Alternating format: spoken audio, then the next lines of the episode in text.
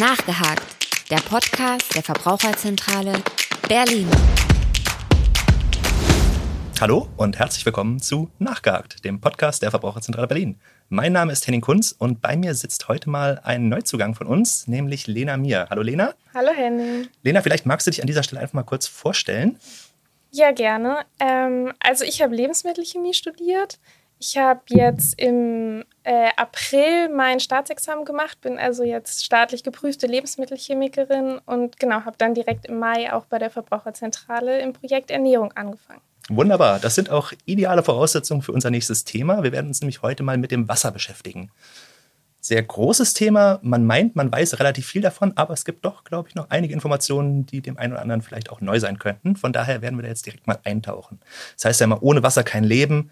Ohne feste Nahrung kann der Mensch mehrere Wochen überleben. Ohne Wasser ist das allerdings nur wenige Tage möglich. Und ähm, wir stellen uns jetzt einfach mal die großen Fragen. Wozu brauchen wir Wasser überhaupt? Wie viel trinken ist eigentlich jetzt wirklich gesund? Wie viel sollte ich am Tag trinken? Und ja, fangen auch direkt mal damit an. Ja, gerne.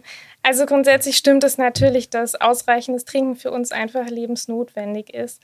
Und der Grund dafür ist vor allem, dass unser Körper zu fast zwei Dritteln aus Wasser besteht und das Wasser eben viele wichtige Funktionen bei uns im Körper übernimmt, so zum Beispiel den Transport von Nährstoffen, ähm, aber auch das Ausscheiden von Stoffwechselprodukten über die Niere unterstützt das Wasser. Und auch im Sommer, an so heißen Tagen wie heute, brauchen wir das Wasser, ähm, um unseren Körper durch das Schwitzen vor Überhitzung zu schützen.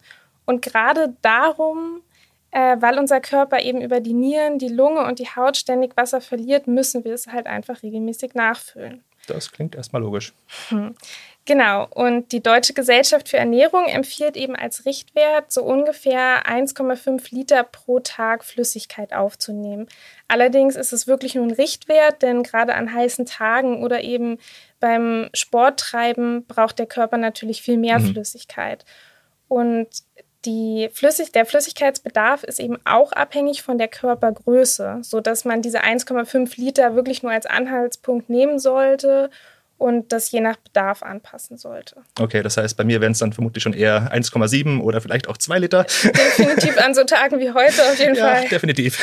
Okay, gut. Beim Thema Wasser als Durstlöscher fällt mir jetzt auch spontan der Begriff Mineralwasser ein. Ähm, da ist immer so ein bisschen die Frage, was genau versteht man eigentlich darunter? Ich vermute, es ist Wasser mit Mineralien, aber vielleicht können wir das noch ein bisschen konkretisieren. Ja, genau. Also die Definition und auch Qualitätskriterien für natürliches Mineralwasser, aber auch für Quell- und Tafelwasser ähm, sind in der Mineral- und Tafelwasserverordnung geregelt. Da wird zum Beispiel die Art und Weise der Gewinnung, der Behandlung und der Abfüllung geregelt, aber auch welche und wie viele Stoffe enthalten sein dürfen oder sogar müssen und welche Angaben auf dem Etikett stehen müssen. Mhm. Ähm, in der Verordnung steht, dass Mineralwasser ein Naturprodukt aus unterirdischen und vor Verunreinigung geschützten Wasservorkommen ist, das auch direkt am Quellort abgefüllt werden muss. Definitionsgemäß ist Mineralwasser von ursprünglicher Reinheit, frei von Krankheitserregern und kennzeichnet sich durch natürliche Gehalte von Mineralien, Spurenelementen oder halt auch weiteren Bestandteilen wie zum Beispiel Kohlensäure aus. Okay, das ist natürlich jetzt ein schöner Begriff. Ähm, ich muss eigentlich gestehen, unter ursprünglicher Reinheit könnte ich mir jetzt erstmal gar nicht so furchtbar viel vorstellen. Was heißt das jetzt konkret? Ja, ähm, der Ausdruck ist ein bisschen schwammig. Natürliches Mineralwasser wird ja auf seinem Weg durch die verschiedenen Erdschichten auf ganz natürliche Art und Weise gereinigt und gefiltert.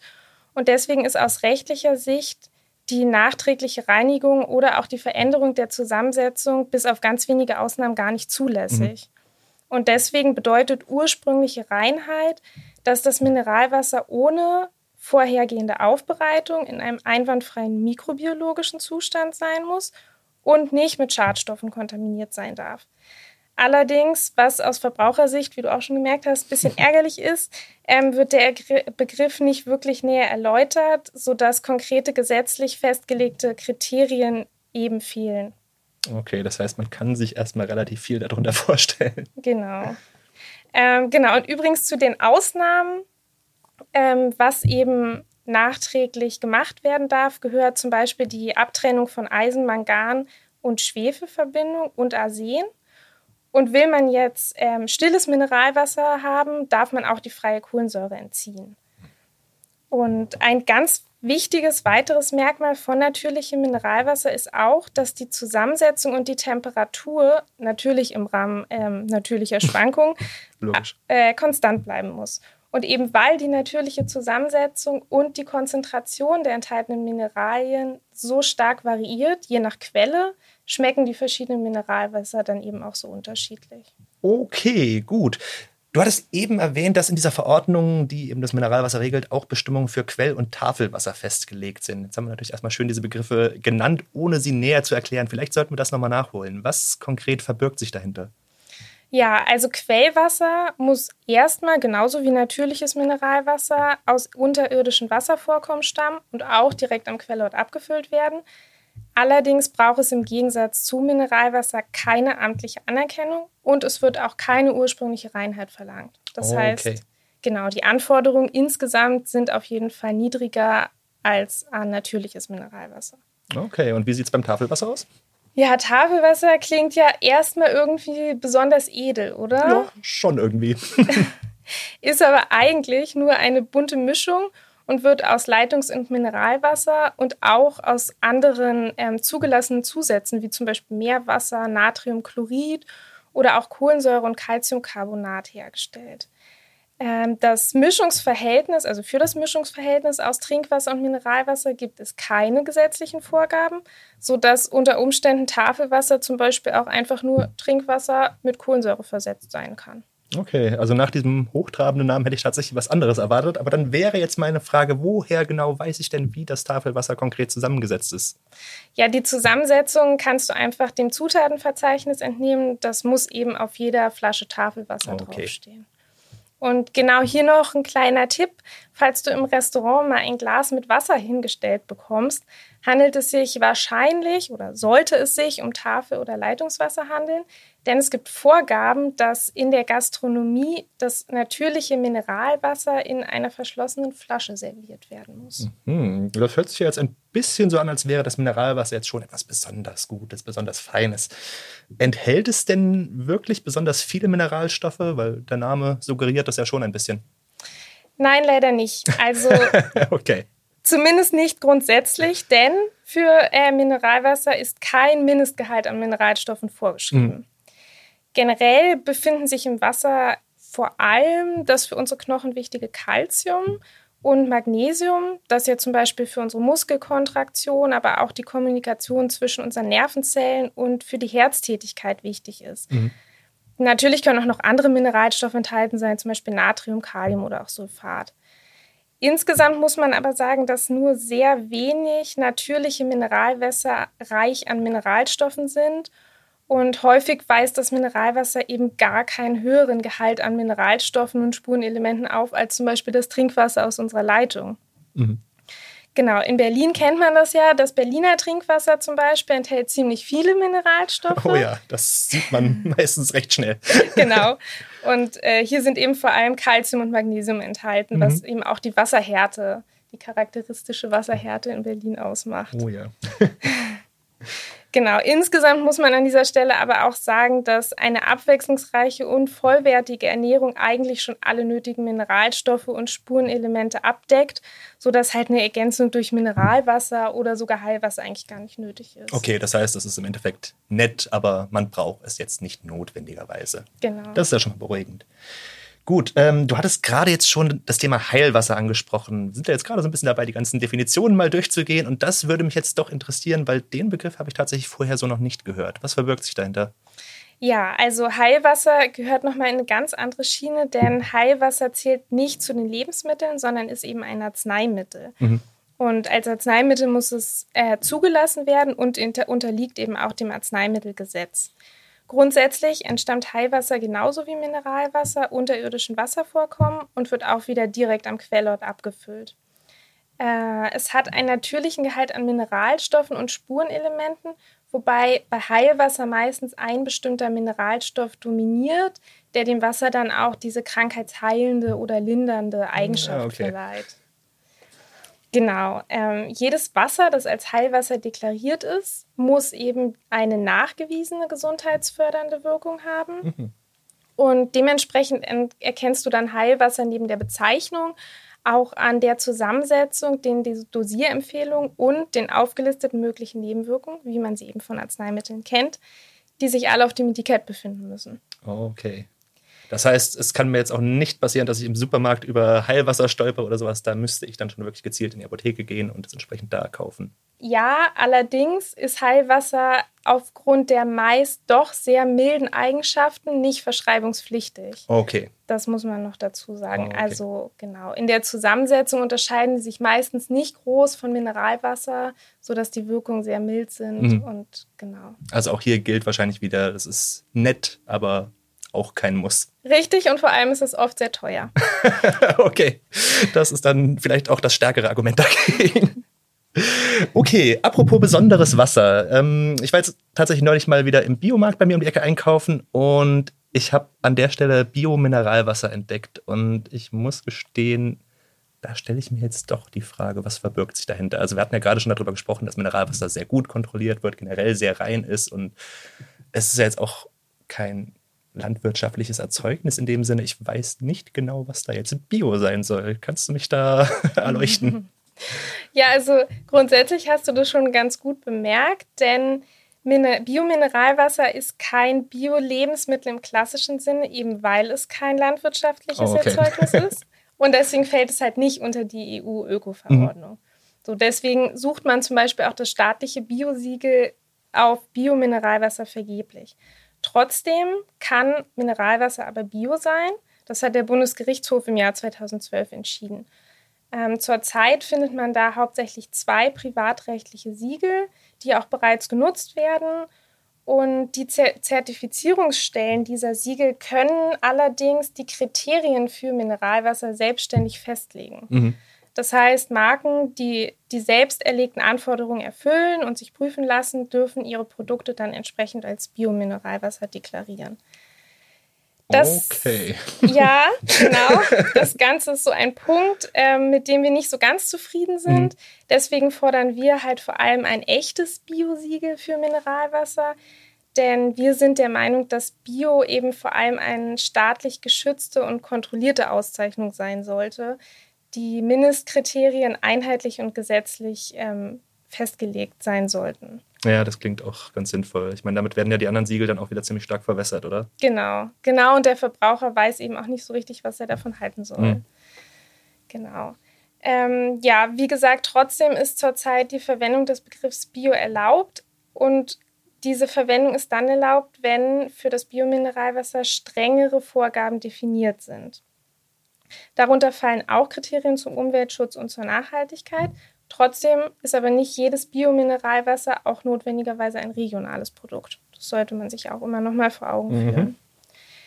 Genau. Ähm, die Grenzwerte für Mineralwasser mit Biokennzeichnung sind im Allgemeinen strenger, beziehungsweise sind eben im Vergleich zum herkömmlichen Mineralwasser generell Grenzwerte festgelegt. Allerdings gibt es ja auch bei herkömmlichem Wasser ein Wasser, ein Mineralwasser, das allerstrengsten Vorgaben unterliegt, nämlich das, was die Kennzeichnung für die Zubereitung von Säuglingsnahrung geeignet trägt. Ah, ja. ich erinnere mich.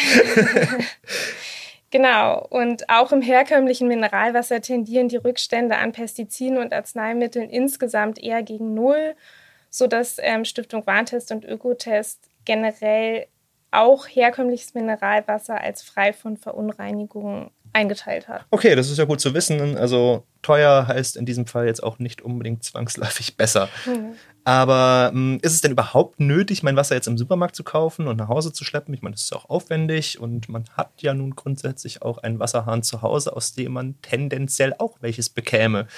Äh, ist das vielleicht auch die bessere Wahl? Ja, das ist schon mal ein sehr guter Gedanke, Henning. Ähm, denn gerade wenn es um den Preis geht, ist Trinkwasser, also das Wasser, was bei uns zu Hause aus der Leitung kommt, wirklich unschlagbar. Mhm. Das Wasser aus der Leitung ist circa 100 Mal preiswerter als gekauftes Mineralwasser und in Deutschland wirklich überall von sehr guter Qualität. Mhm. Ähm, außerdem, wer auf diese Weise die Herstellung und den Transport von Mineralwasserflaschen vermeidet, entlastet zudem die Umwelt und schont das Klima. Okay. Warum genau ist jetzt das Trinkwasser umweltfreundlicher als das Mineralwasser aus der Flasche?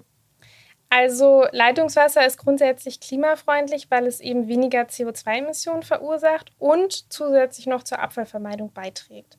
Es fallen keine Verpackungen an, vor allem eben keine Einwegflaschen und Einwegdosen.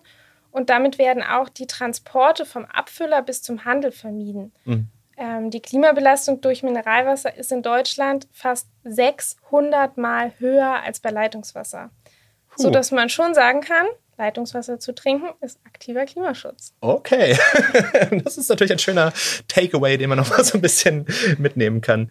Gut, ähm, Punkte für Preis und Klimabilanz gehen also schon mal an das Trinkwasser aus der Leitung. Ähm, aber ist es denn jetzt wirklich genauso sauber wie das aus der Flasche? Und äh, muss man sich da irgendwie Sorgen über Schadstoffe machen, vielleicht jetzt auch durch die Leitung oder ähnliches? Also damit wir das Wasser aus der Leitung unbedenklich trinken können, hast du natürlich schon recht, muss es frei von Schadstoffen und Krankheitserregern sein. Ähm, daher werden zum Beispiel das Grundwasser oder auch das Wasser aus Talsperren und Flusswasser durch verschiedene Aufbereitungsverfahren in den Wasserwerken überhaupt erst zu Trinkwasser gemacht. Aber deswegen ist das so gewonnene Trinkwasser noch lange nicht schlechter, weil die Qualität von diesem Trinkwasser durch die Trinkwasserverordnung eben gesetzlich vorgeschrieben mhm. und sehr, sehr streng geregelt ist. Oh, okay. Die Anforderungen an die Trinkwasserqualität sind in den letzten Jahren sogar stetig gestiegen und die dazugehörigen Grenzwerte für Trinkwasser wurden immer wieder verschärft. Genau, und die Gesundheitsämter überwachen eben, dass diese Grenzwerte eingehalten werden. Und auch Stoffe, für die es nicht unbedingt eigene Grenzwerte gibt, dürfen nicht in beliebiger Menge im Trinkwasser enthalten sein. Und an dieser Stelle vielleicht auch nochmal erwähnenswert, bedingt durch die allgemein starke Umweltbelastung und die verbesserten Analysetätigkeiten im Labor werden auch vermehrt in ursprünglich reinem Mineralwasser aus tiefen Quellen immer wieder Spuren von Verunreinigungen wie zum Beispiel Süßstoffen aus der Tiermast oder Pestizidabbauprodukten gefunden. Okay, also so viel zum Thema ursprünglich rein.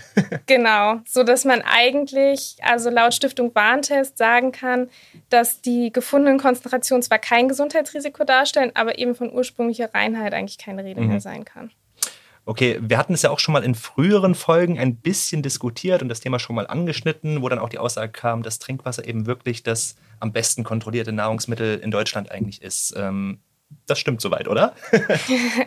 ja, genau. Tatsächlich wird Trinkwasser eben im Vergleich zu anderen Le Lebensmitteln häufiger und vor allem strenger kontrolliert, sodass mhm. ja, diese Aussage durchaus zutreffend ist. Okay. Und wie sieht es jetzt mit Pestiziden und Medikamentrückständen im Trinkwasser aus? Da hört man ja durchaus auch immer mal wieder von Fällen, dass sowas vorkommt. Ja, Pestizide ähm, werden ja vor allem in der Landwirtschaft, aber eben auch in privaten Gärten, an Bahndämmen und auf Friedhöfen eingesetzt und können leider bis ins Grundwasser mhm. gelangen. Mhm. Aber wie ich ja bereits erwähnt habe, bereiten die zuständigen Wasserversorger das unter Umständen eben belastete Grundwasser für die Trinkwasserherstellung auf, damit dieses halt die Gesundheit der Verbraucher überhaupt nicht gefährden kann. Mhm. In der EU zum Beispiel ist Trinkwasser das einzige Lebensmittel, für das es einen Summenwert bezogen auf die Pestizide gibt. Das heißt, es dürfen also nicht beliebig viele einzelne Rückstände vorhanden sein, wie zum Beispiel bei Obst und Gemüse, sondern eben nur eine bestimmte Gesamtmenge. Und wenn in ganz, ganz seltenen Fällen diese Grenzwerte dann doch mal überschritten sind, ist das Ganze eben ganz streng reguliert, sodass die Wasserversorger das umgehend dem Gesundheitsamt melden müssen. Dieses dann prüft, ob eine Gesundheitsgefahr besteht und entsprechend unter Umständen sogar die belasteten Brunnen schließt. Auf jeden Fall muss in solchen Fällen aber die Bevölkerung davon unterrichtet werden. Okay, das klingt jetzt schon erstmal ein bisschen beruhigender. aber der Vollständigkeit halber vielleicht trotzdem nochmal die Frage nach den Rückständen von Medikamenten. Wie kommt das zustande? Äh, wie problematisch ist das? Ja, also Arzneimittelrückstände können durch ganz verschiedene Ursachen in unser Trinkwasser gelangen. Zum Beispiel durch den menschlichen Urin oder unsachgemäße Entsorgung über die Toilette. Hm können eben Arzneimittelrückstände in das Ab- oder Flusswasser gelangen und damit eben auch in das Wasser, das für die Trinkwasseraufbereitung genutzt wird. Aber nicht nur wir Menschen, tragen dazu bei, sondern auch zum Beispiel über die Ausscheidung der Tiere durch die Massentierhaltung gelangen ganz erhebliche Mengen von Medikamenten um die, äh, in die Umwelt. Und für Arzneistoffe gibt es weder national noch international festgelegte Trinkwassergrenzwerte. Nur für besonders häufig vorkommende Wirkstoffe gibt es hier halt Leitwerte. Und diese Arzneimittelrückstände werden dann auch durch die Aufbereitung in den Wasserwerken wieder entfernt, oder? Nicht ganz. Also erstmal okay. muss man äh, genauso wie bei den Pestizidrückständen, auch bei Arzneimittelrückständen zwischen der Belastung des Oberflächengewässers oder eben des Grundwassers mhm. im Vergleich zum Trinkwasser unterscheiden. Tatsächlich können nämlich nicht alle Rückstände in den Wasserwerken vollständig entfernt hm. werden. Mhm. Aber die Menge an Rückständen im aufgearbeiteten Trinkwasser wird auch hier streng kontrolliert und ist nach derzeitigem Stand so gering, dass eben für den Menschen keine kon konkrete Gesundheitsgefahr besteht. Mhm. Man muss sich ja wirklich auch immer vor Augen halten, dass eigentlich nur die moderne Analytik es überhaupt möglich macht, diese geringsten Spuren nachzuweisen, die wirklich ein tausendfaches unterhalb der Mengen liegen, die in unserem Körper eine Wirkung entfalten könnten. Nebenbei gesagt, die Aufnahme von Schadstoffen durch Nahrungsmittel ist sowieso wesentlich höher als über das Trinkwasser. Okay. Genau, anders sieht es aber leider bei der Belastung von Gewässern aus. Hier haben nämlich Beobachtungen von Wasserlebewesen in der Nähe von Kläranlagen zum Teil wirklich besorgniserregende Veränderungen gezeigt, sodass wir eben nicht nur die systematische Kontrolle des Trinkwassers auf Rückstände von Pestiziden und Arzneimitteln fordern, sondern auch vorbeugende Maßnahmen zum Schutz der Umwelt und der Trinkwassergewinnung. Okay, das klingt jetzt allerdings tatsächlich ein bisschen besorgniserregend. Kann ich denn jetzt selbst akut dazu beitragen, die Umwelt zu schützen. Ja, definitiv können an dieser Stelle auch VerbraucherInnen aktiv werden.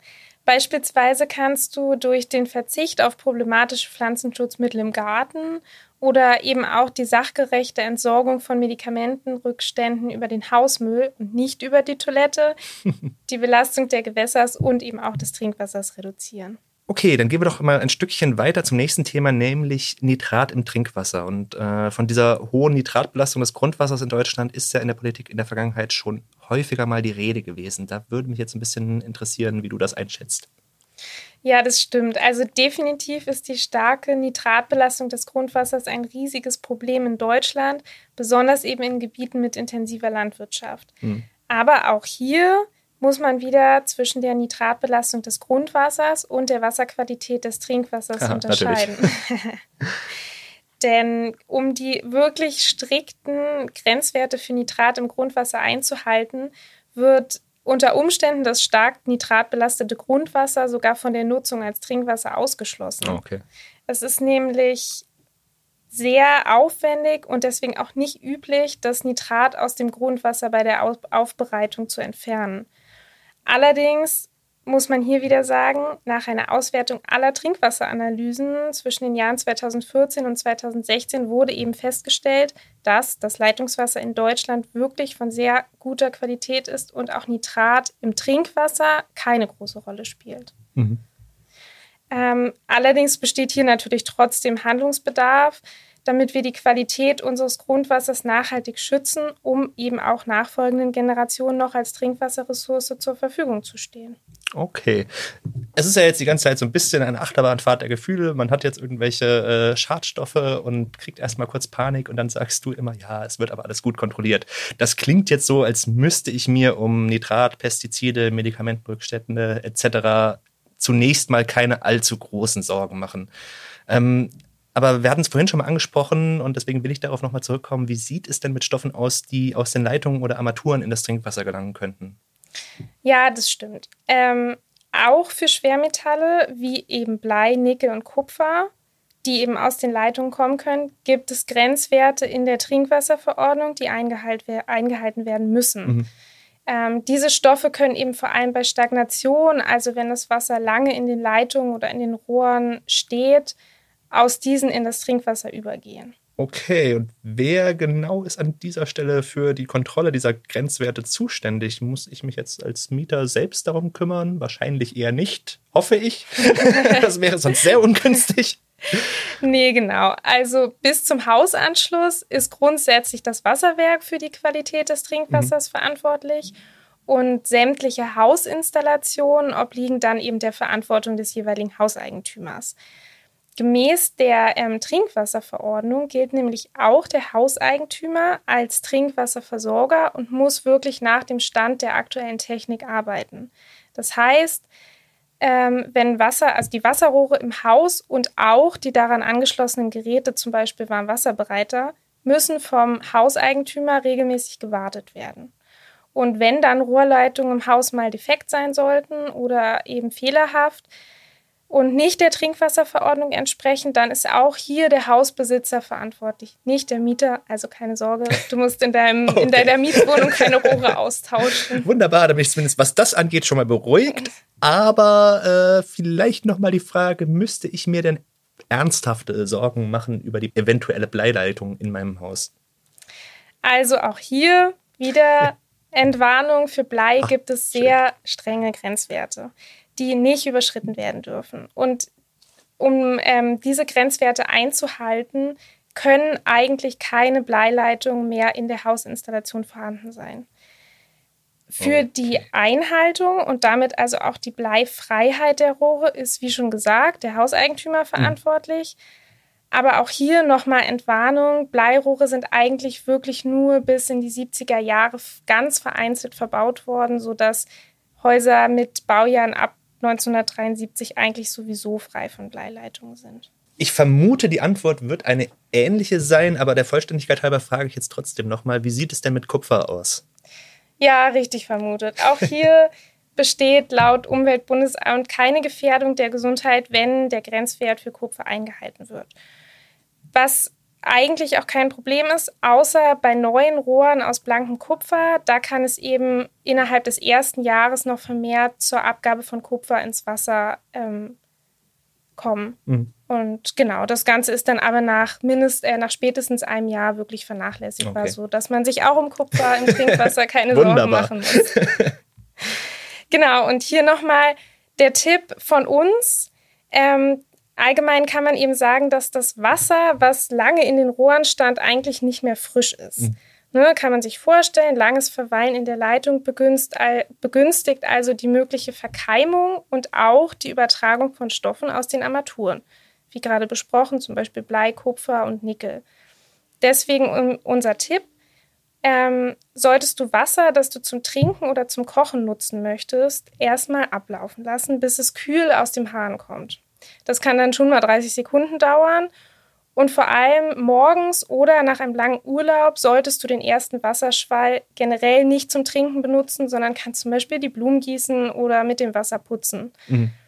Und wenn du aus dem Urlaub kommst und gerade aus älteren Leitungen dann nach langer Stillzeit so braunes, rosthaltiges Wasser austreten mhm. siehst, auch das ist nicht gesundheitsgefährlich. Die okay. Farbe kommt nur vom eisenhaltigen Wasser und auch hier hilft einfach mal laufen lassen, dann wird es auch wieder farblos. Okay, also es gibt gute Möglichkeiten dagegen zu steuern. Gut, ähm, wir haben in dieser Folge jetzt doch relativ viel Positives über das Trinkwasser gehört und äh, meine zahlreichen Bedenken konntest du eigentlich mhm. alle abschmettern. Ähm, ich würde jetzt trotzdem ganz gerne mal fragen, wenn ich mich jetzt dafür entscheiden sollte, komplett auf Leitungswasser umzusteigen, sollte ich mir dafür vielleicht so einen Wasserfilter besorgen, wie sie in der Werbung doch gerne mal angepriesen werden? Ja, also hier wirklich nochmal die gesetzlichen Anforderungen an Trinkwasser werden in Deutschland zu mehr als 99 Prozent eingehalten. Und trotzdem, ja, haben viele Menschen immer noch Bedenken und bereiten ihr Leitungswasser lieber mit Wasserfiltern auf. Hier ähm, werben die Anbieter von den Wasserfiltern eben damit, unser Leitungswasser noch besser zu machen, also es frei von oder es von Schadstoffen und Bakterien zu befreien. Mhm. Das Ganze sehen wir aber eher kritisch. Denn wenn die Filter richtig funktionieren, machen sie das Wasser zwar in der Regel noch reiner, was aber aus unserer Sicht überhaupt nicht sinnvoll ist. okay. Wir hatten ja eingangs besprochen, Leitungswasser ist äh, eine Mischung aus Wasser und vielen Mineralien, mhm. die ganz natürlich im Boden vorkommen und an die sich unser Körper eben gewöhnt hat und unter Umständen sogar braucht. Es ist also wirklich nicht notwendig, das letzte Körnchen Wasser, äh, das letzte Körnchen aus dem Wasser herauszufiltern. ich habe das Gefühl, ich habe hier einen wunden Punkt getroffen. ja. Aber schön. Genau, es kommt leider noch, noch mehr, was dagegen spricht. Denn die privaten Wasserfilter sind natürlich im Gegensatz zum Leitungswasser viel, viel schlechter zu kontrollieren, was mhm. halt oft dazu führt, dass die Filter die Qualität des Wassers sogar eher noch verschlechtern. Oh, okay. Ähm, genau, mhm. diese Filter können halt, wenn sie nicht regelmäßig gewechselt werden, einen Nährboden für Keime bieten, was ja durchaus ungewollt ist und gegenteilige Effekte ja, das hervorruft. Würde ich auch so sagen. Und dazu kommt, dass eben festgestellt wurde, dass manche von diesen Wasserfiltern sogar noch unerwünschte Stoffe wie Natriumchlorid und Silber an das Trinkwasser abgeben. Das gilt auch für spezielle Babywasserfilter, was eben besonders ärgerlich ist, weil Babynahrung äh, ja. Müssen wir, glaube ich, gar nicht mehr so genau ausführen. Das dürfte wirklich jetzt jedem klar sein. Okay, also Wasserfilter kann ich mir grundsätzlich komplett sparen. Ähm, dann vielleicht jetzt noch mal für die ganz Vorsichtigen unter uns, könnte ich denn mein Leitungswasser auch noch mal zusätzlich kontrollieren lassen an irgendeiner Stelle, wenn ich jetzt wirklich auf Nummer sicher gehen will und gar keine äh, Schadstoffe in irgendeiner Form da drin haben möchte? Ja, also auch das geht. Ähm, du kannst die örtliche Trinkwasserzusammensetzung bei deinem Versorger oder beim Gesundheitsamt erfragen. Mhm. Wenn du trotzdem hinsichtlich der Qualität deines Wassers verunsichert bleibst, kannst du dein Wasser von zugelassenen Laboren, allerdings kostenpflichtig, auf Schadstoffe prüfen lassen. Hier nochmal der Tipp, nicht alle Labore analysieren Wasser für Endverbraucher, sodass du dich auf jeden Fall vorab äh, informieren solltest und dir auch Kostenvoranschläge machen solltest, um mhm. dann die Preise zu vergleichen. Ähm, eine Untersuchung an, auf Blei kann halt dann sinnvoll sein, wenn der Verdacht auf Bleileitung überhaupt nicht anders ausgeschlossen werden mhm. kann. Und auch wenn du dein Wasser aus eigenem Brunnen beziehst oder zum Beispiel wenn Säuglinge im Haushalt sind, dann kann so eine Untersuchung durchaus mal sinnvoll sein. Mhm. Die Untersuchung auf Spurenstoffe wie Medikamente und Pestizide ist allerdings extrem teuer und empfehlen wir VerbraucherInnen eigentlich nicht. Okay, da muss man es schon wirklich ganz genau wissen wollen. Genau, weil eben, wie schon gesagt, die Grenzwerte werden eigentlich von den Wasserwerken wirklich bis auf sehr, sehr seltene Ausnahmen eingehalten. Okay, ich glaube, wir haben jetzt tatsächlich sehr viel über die Unterschiede zwischen Mineral-, Tafel- und Quellwasser erfahren, über die möglichen Gefahrenquellen und warum man sich darüber eigentlich keine Sorgen machen muss. Und jetzt stelle ich noch mal zum Schluss eine ganz blöde Frage. Ähm, welches Wasser wäre denn so das beste oder das empfehlenswerteste Wasser, um jetzt meinen Flüssigkeitsbedarf zu decken?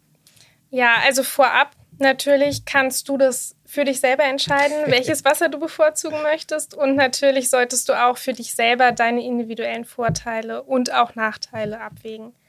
Ähm, Allerdings kann ich an dieser Stelle sagen, dass wirklich Trinkwasser ein wertvolles Lebensmittel ist, womit du den Flüssigkeitsbedarf hervorragend decken kannst. Und ich weiß, auch schon öfter erwähnt, Trinkwasser ist in Deutschland überall von sehr guter Qualität.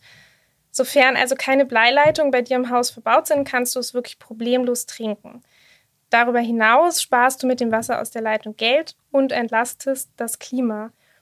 Und du sparst natürlich auch das Schleppen der Wasserflaschen. das sollte man nicht vergessen, ja. genau. Wunderbar. Das ist, äh, finde ich, ein sehr schönes Schlusswort. Ich möchte mich an dieser Stelle nochmal herzlich dafür bedanken. Es war wieder einmal sehr interessant. Äh, vielen Dank auch an unsere Zuhörer zu Hause und bis zum nächsten Mal. Nachgehakt, der Podcast der Verbraucherzentrale Berlin.